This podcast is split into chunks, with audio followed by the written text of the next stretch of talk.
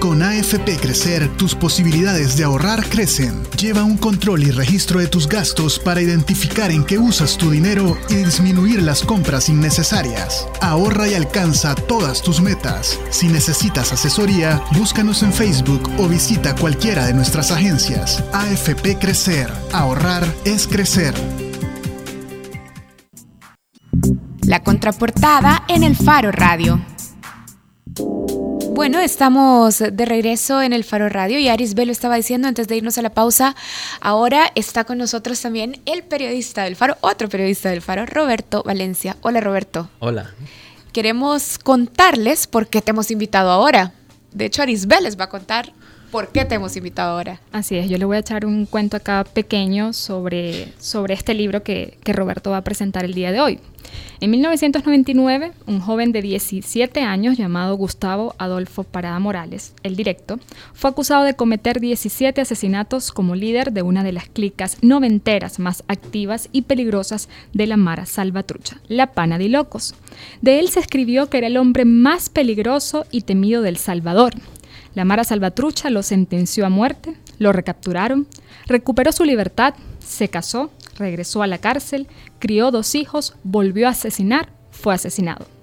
Durante siete años el periodista Roberto Valencia entrevistó a medio centenar de personas que lo conocieron de cerca, indagó en expedientes judiciales y pasó cuatro tardes con el directo en Zacatrás, la cárcel de máxima seguridad de Zacatecoluca. Esta es parte de una especie de sinopsis que hace el libro sobre la historia que cuenta eh, Roberto sobre este personaje. Para eso es que Roberto está acá y comenzamos con una primera pregunta. ¿Quién era el directo antes de convertirse en el directo? Bueno, gracias por la invitación. Lo primero, em, rápido, rápido que no tenemos mucho tiempo. Eh, el directo, eh, y es una de las ventajas de presentar este libro en El Salvador, ya hemos hecho las presentaciones en Honduras y en Guatemala, hoy esta tarde en el Centro Cultural de España es eh, aquí en El Salvador. El directo en El Salvador es un personaje que necesita muy poca presentación, al menos para la gente que tenga más de 30, 35 años. Es, eh, yo lo llamo en, algún momento en el libro, el primer pandillero mediático que tuvo El Salvador. Eh, no es que fuera más asesino ni menos asesino que otros, era un asesino, obviamente, que otros pandilleros de su generación. Estamos hablando de finales de los 90 pero sí fue el que, por una serie de circunstancias que se detallan en el libro y que no tenemos tiempo de profundizar, fue el que el sistema, el sistema utilizó para eh, plantear una serie de debates con trascendencias muy fuertes y que se siguen sintiendo, sintiendo a día de hoy en, las políticas públicas del Salvador. Te, te, voy a interrumpir aquí para pedirte que profundices en algo. Cuando decís el sistema lo utilizó para promover una serie de debates que configuran nuestro imaginario sobre las pandillas. Cuando decís el sistema, ¿a qué actores te estás refiriendo? Mire, eh, a ver, lo plasmo con un ejemplo que es el, de, los, de los hallazgos que, que hice, pues creo que es el más visible a día de hoy. El sistema penitenciario salvadoreño en la actualidad sigue siendo un sistema único en el mundo en cuanto que otorga a las pandillas centros eh, penales completos. la cárcel de Ciudad Barrios, el centro penal de Ciudad Barrios, es un centro en el que exclusivamente hay miembros de la Mara Salvatrucha. Eso es así desde, hay una fecha por ahí simbólica, aunque esto es un proceso, pero desde septiembre del 2004. Esa decisión y esas políticas públicas que tanta incidencia tuvieron en la evolución del fenómeno se toman primero en los centros de internamiento de menores, al calor del caso del directo y de una serie de sucesos en los que el directo fue un protagonista de, de primero, de una serie de revueltas que hubo. Em, el directo tuvo tal repercusión eh, con su caso primero, con su fuga después, estoy hablando de 1999, y con su eh, aparente proceso de rehabilitación que hizo que antes de haber cumplido menos de la mitad de la pena ya estuviera en libertad y empezara una serie, una secuencia de entradas y salidas que todas estuvieron muy bien documentadas, bueno, muy bien no, estuvieron documentadas en, en la prensa de la época. Yo llegué al país en 2001, todo aquello ya, ya lo viví. Y eh, a mí me ha quedado muy claro que hubo una serie de sectores, eh, finales de los 90, por una serie de herramientas, incluso jurídicas, que eh, creo que el mejor ejemplo es la entonces llamada ley del menor infractor o llamada ley penal juvenil, que hubo un debate muy intenso en esta sociedad entre los esta sociedad de posguerra, estamos hablando del 94, 95, el 95 es cuando se aprueba esta ley. Y había una serie de disputas entre sectores, eh, llamémoslos conservadores, que eh, estaban en contra de esta ley, la, veían como una ley que, que, no es no apropiada para la sociedad salvadoreña, y había una serie de sectores, llamémoslos progresistas, aunque son, son unos cortes un tanto generalistas, pero bueno, ya vemos los progresistas que sí estaban a favor de, de, este tipo de leyes. El directo es el, pandillero que usan por lo que él había cometido, no es que se lo inventaran, ¿no? Pero eh, sirve para dirimir esos debates. Ahora, volvamos a la pregunta que, que Aris te hacía al principio de la entrevista. ¿Quién era Gustavo Parada antes de convertirse en el directo? Y ya nos decías que el directo es un punto de quiebre también en la discusión del sistema sobre las pandillas, pero hablemos sobre su perfil. Eh, era un niño, eh, hijo de una familia muy tradicional, entre comillas, en los estratos eh, menos privilegiados de la sociedad salvadoreña, nacido en plena guerra civil en el 82, en San Miguel, en comunidades empobrecidas. su padre se había ido a, Estados Unidos, nunca, no lo conoció, eh, de niño, em, hijo de una familia numerosa, con una serie de, conflictos, etcétera, etcétera. Y que eh, cuando él empieza a tener ya 12, 13, 14 años, se encuentra de bruces con un fenómeno en emergencia, entonces, que es el fenómeno de las maras, que se estaba expandiendo a un nivel difícil de, expresar con palabras, pero eso es, esos son los años del primer gran boom del fenómeno de las pandillas, los 93, 94, 95. Ahí es cuando este joven es echado de su casa y se encuentra con, el fenómeno en, las calles.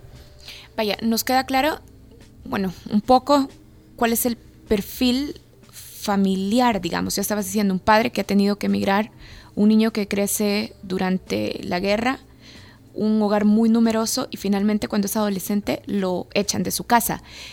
¿Cómo se encontraba el Estado salvadoreño, el gobierno salvadoreño, con este niño, con este adolescente? El Estado salvadoreño estaba en, una reconstrucción forzada. Eh, en el 92 termina la guerra, hay un interés de la comunidad internacional por meter, es una figura que uso en el libro, meter a empujones al Salvador en, la democracia, en un país institucional, un país eh, democrático, en el sentido que, hoy tenemos más claro. Em, ese deseo por meter a la sociedad y al Estado salvadoreño se plasma en, por ejemplo, una renovación por completo de la arquitectura jurídica.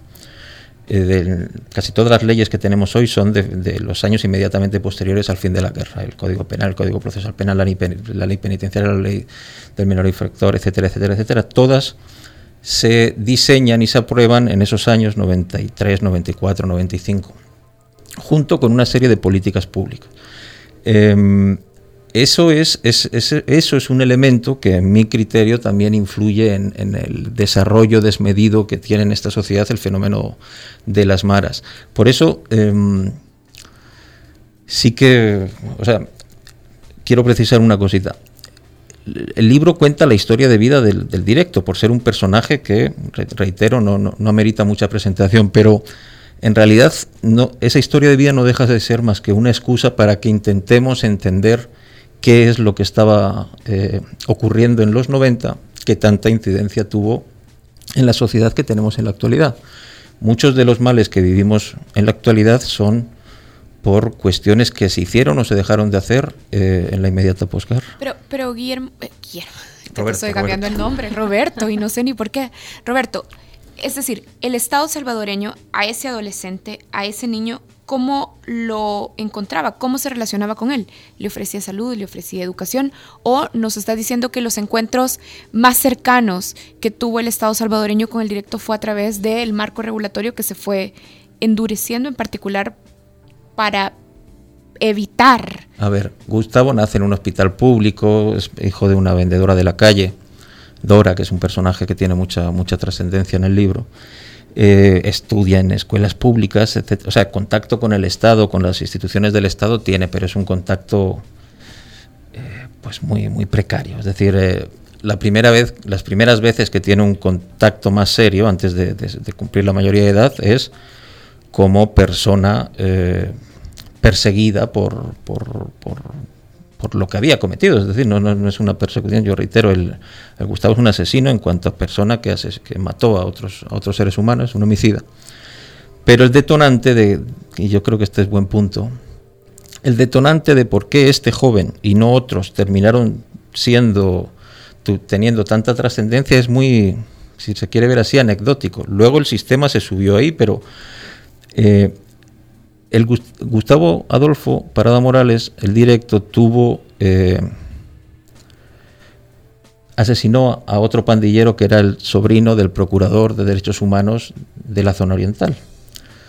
Eh, ese, ese asesinato y los deseos de em, justicia, de alguna manera hasta lógicos, del padre y entonces delegado regional para Oriente de la PDDH, son los que hacen que este caso deje de ser un caso más, uno más entre los...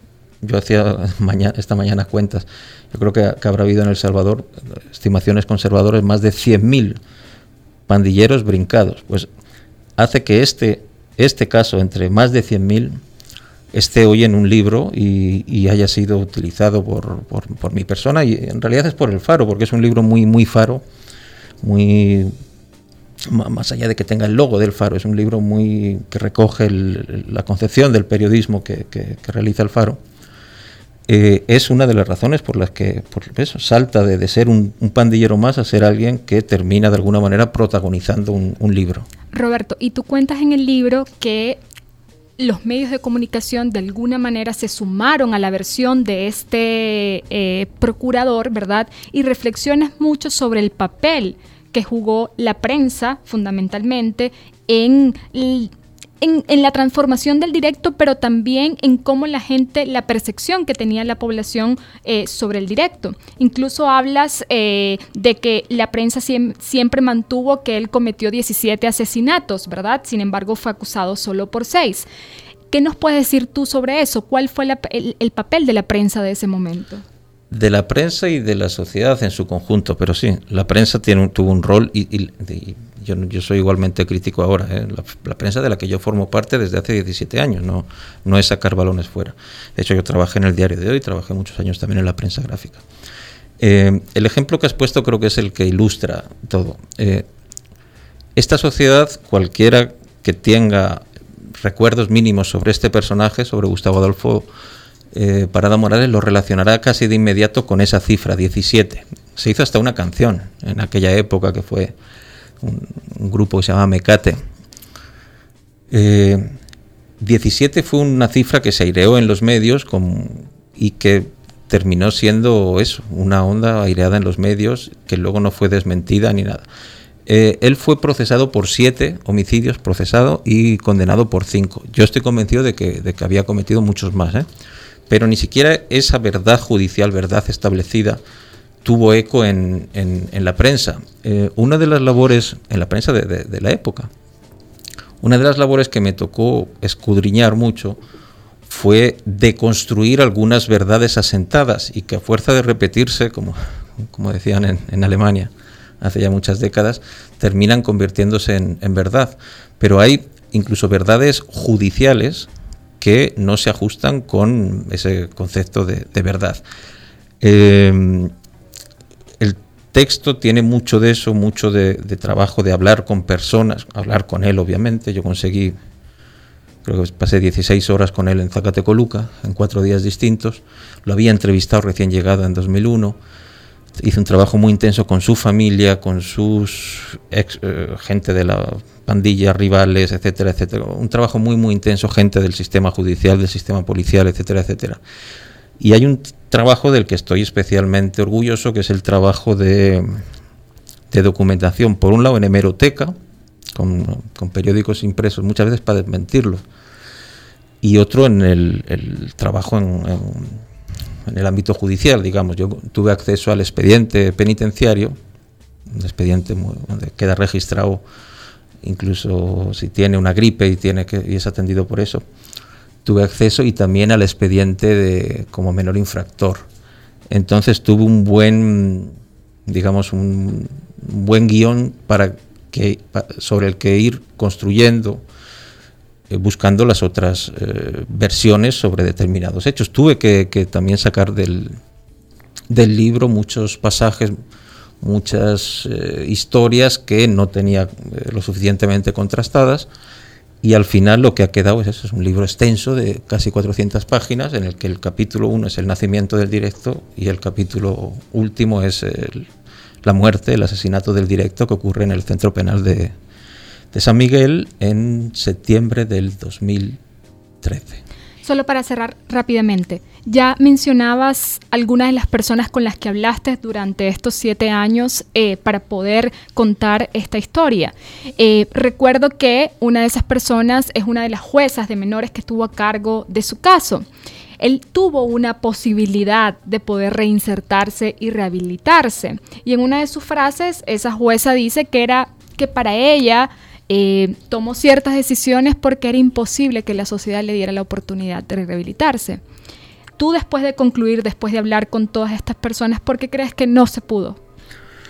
Esta sociedad no está todavía, como sociedad, habrá excepciones, pero como sociedad no estamos todavía preparados para, para digerir la idea de la rehabilitación. Y eso no creo que haya cambiado tanto de cuando él salió por primera vez del, sistema punitivo, digamos, del Estado, en su etapa como menor infractor. Eso ocurre en 2001, si no me falla la memoria, 2002. Eh, él sale, recobra la libertad y es un joven, de hecho intenta irse al norte, se va a Costa Rica otra vez, etcétera, etcétera, pero, pero fracasa contra la sociedad. Es un joven estigmatizado, eh, tatuado, es el directo, eh, que aún, hoy sigue sonando, pues imagínense en, en 2002.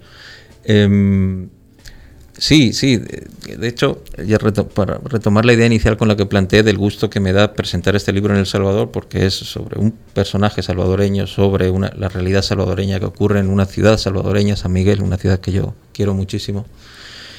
Y también creo que es un libro que el lector salvadoreño va, va a degustar más que los de otras latitudes. El libro ha sido editado en, España, en Madrid, pero creo que el, lector salvadoreño que se anime a leerlo lo va a degustar más porque va a encontrar un montón de personajes eh, conocidos. ¿no? estamos hablando de una reconstrucción de hechos que ocurrieron hace un siglo o hace, o hace 50 años, está la jueza Aida Santos, está Berta María de León, son, son, son personajes que, aparecen en el libro, que tienen roles porque fueron fuentes y tuvieron en momentos de su vida contacto directo.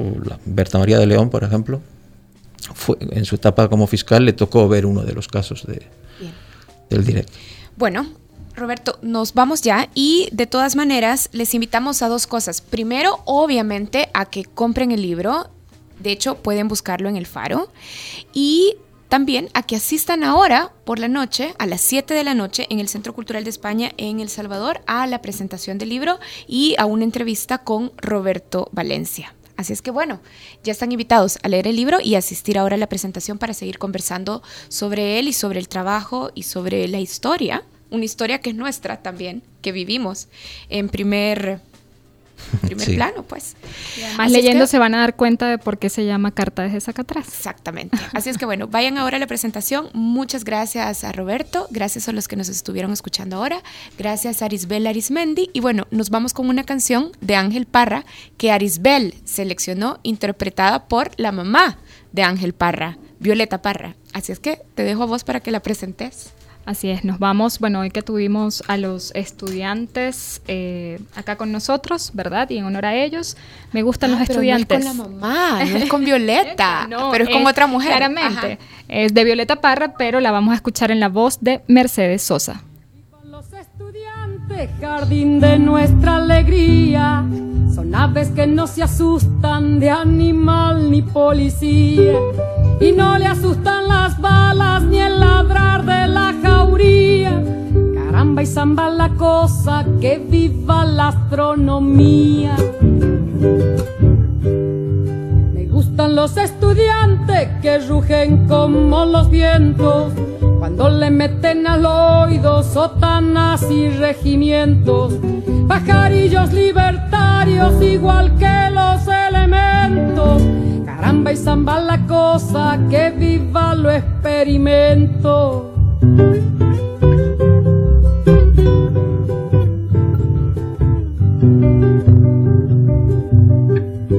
Me gustan los estudiantes porque levantan el pecho cuando le dicen harina, sabiéndose que es afrecho, y no hacen el sordo mudo cuando Caramba y zamba la cosa, el código del derecho. Me gustan los estudiantes porque son la levadura del pan que saldrá del horno con toda su sabrosura para la boca del pobre que come con amargura. Caramba y zamba la cosa, viva la literatura.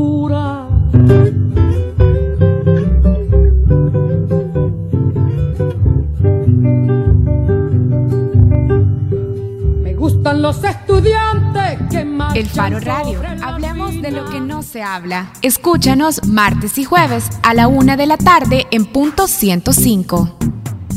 Los conceptos vertidos en este programa fueron de exclusiva responsabilidad de El Faro Radio. Crecer te aconseja, empieza ahorrando pequeñas cantidades periódicamente. Esto te ayudará a adquirir el hábito. Crecen las posibilidades de ahorrar con AFP Crecer. Con AFP Crecer, tus posibilidades de ahorrar crecen. Lleva un control y registro de tus gastos para identificar en qué usas tu dinero y disminuir las compras innecesarias. Ahorra y alcanza todas tus metas. Si necesitas asesoría, búscanos en Facebook o visita cualquiera de nuestras agencias. AFP Crecer. Ahorrar es crecer.